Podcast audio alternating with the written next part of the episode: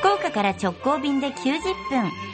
新州松本空港を起点に、旧え新州各地の観光、物産の話題をお送りする、爽やか新州リポートです。リポートは中島理恵さんです。おはようございますお。はようございますうん。今週も長野県は日本一博物館、美術館が多い場所ということで、はい博物館シリーズいきあます。ら、なんでしょう、次は。今回はええ岩石、鉱物、化石、え石物で行こうと思います。なんか、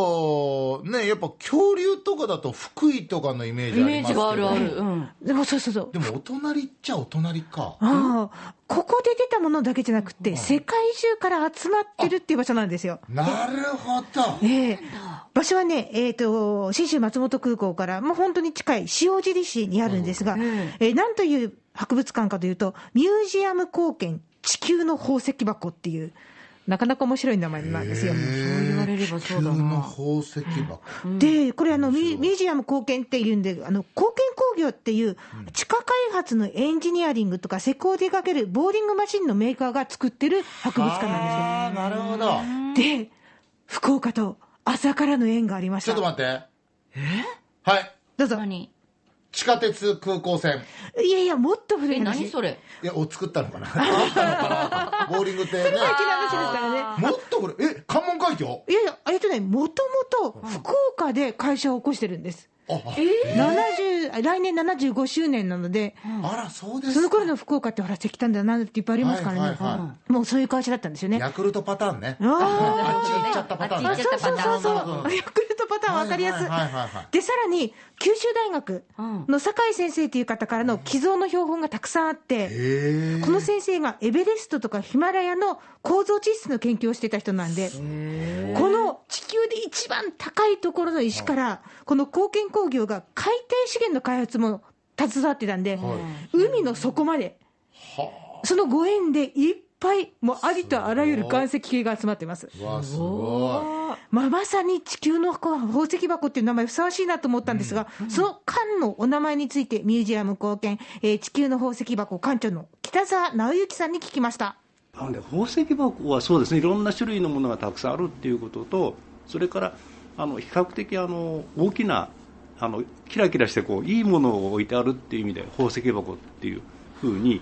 えーとですね、これは最初ここを建てた時に一般から募集をしてあの名付けたようです。い。いや今、パンフレットちょっと手元にあるんですけど、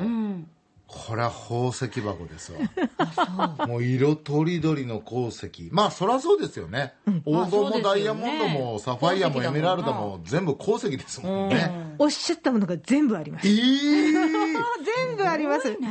で、まあ、とにかく、まあ、ね、わかりやすいのは宝石系なんで、もう館内入ったら突然、でっかい水晶があるんですよ。まあ、なんかこう、横幅2メートルぐらい、奥行きが1メートルぐらい、まあ、厚みとか50センチとかあるんですよ。ゴローン、ドーンとかって置いてあって、まあ、あとはラピスラズリとか、おーねトパーズとか、あとね、桜色のとっても綺麗なクンサイトっていう石があって、でかくないですか、これ。巨大なまな板みたいな状態なんですよ。こういう美しいものもあるんですすね。ごい。はあと思ってたら、まず宝石系気になりますよね。あとは金目のものが気になりますよね。いや、ってことは、化石いやいやいや、かあそこもそうなんですよ。男の子は化石も大好き男の子化石ドキドキするでしょ結構いい値段になりますよ。ええ、あのもっともう金塊みたいドストレートに、はい、来た。黄はい、金来たか。。欲しい金なんですよ。あの、金の採掘、日本でほぼ唯一って言ってやってるのが、あの鹿児島の光鉱山。はいはいはいここがあの、金の含有量がもう世界トップクラスらしいんですが、そこをボーリングした時の縦長く切り取った標本があるんですよ。見たいなるほど。あと全部がキラキラじゃなくて、ほんの、つぶっ、つぶっとだけ金色が見える。これでも世界トップクラスで、金がいかに貴重かっていうのがめちゃくちゃわかるんですよね。そして、えーさらにですね、金目のもの、意外な答えが返ってきたんですが、隕石。そうなんよ。そう。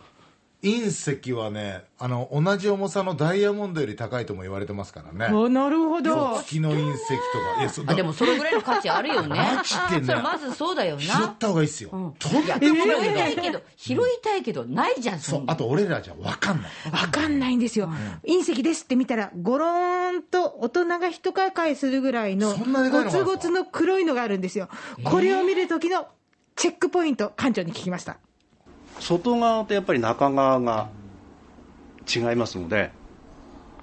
あの大きなものは外側しか見れないんですが、あの両サイドにある小さなものはあの半分に切って表面研磨してありますのであの隕鉄って本当にこう見るとあて中が鉄だって分かるようなこう色の違いだとか、あの磁石もちっちゃなの置いてありますので、あそれがくっつくとかっていうあのそんなことが楽しんでもらえればと思いますが。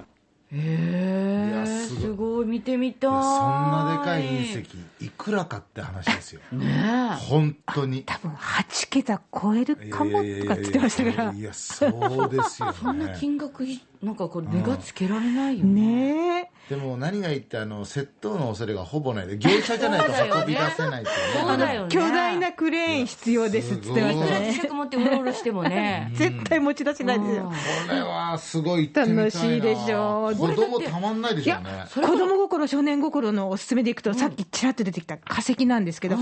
すごいのが、恐竜の卵の化石、すっごいなんでこんなたくさん固まってんの全部で14個、ゴロゴロゴロっと輪になって置いてあるんです、1個ずつがね、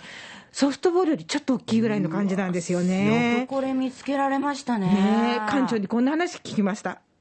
多分あれは恐竜の巣穴っていうか、あの巣のところでこう固まったものをそのまんま化石になって発掘されたものだと思うんですがあの産み方卵ってこんなふうに産むよよくあのなんだろう一昔前だったらあのジュラシック・パークっていうのがあって、あれの続編やなんかだの恐竜の、えー巣があって卵がこんなふうにっていうのがありますが結局ああいうものの元になった標本ですよね。なああいうのが出てくるので結局テレビあの映画やなんかでもきちんとできるだけそれに忠実にというか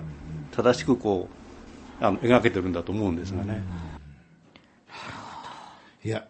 いいこれはいい勉強になるしなんかほら夏休みのさ、研究とか、そんなのにですよれだよね、しかもミュージアムショップにそういうのにぴったりのものがいっぱいあるんですよ当。ザラザラしてる石のなんか砂利の中にキラキラの軌跡を混ぜてあって自分で引っ張り上げるとか、あとの色をつけましょうとか、さらに館長自身もめちゃめちゃ石好きなんで、館長作のこんなのもあるんです。ちょっと自分で集めてた化石があるので、えー館長がはい それはあの私のサンゴの化石なので世界語の中に入ってるんですよねだからそれをちょっと小さなプレートに切っておいてあのうちで表面きれいに磨いて艶出しをまでやって標本を作ってくださいっていうあのそんなのあたりが、まあ、とりあえず一応ここの館として去年あの独自に体験ができない分をうちでという形で商品にしてみましたはあすごいないいと館こ長です自よら多分ね館長はずっと子供心を持ったまま仕事してますね,、ええ今も時々拾いに行くらしいです。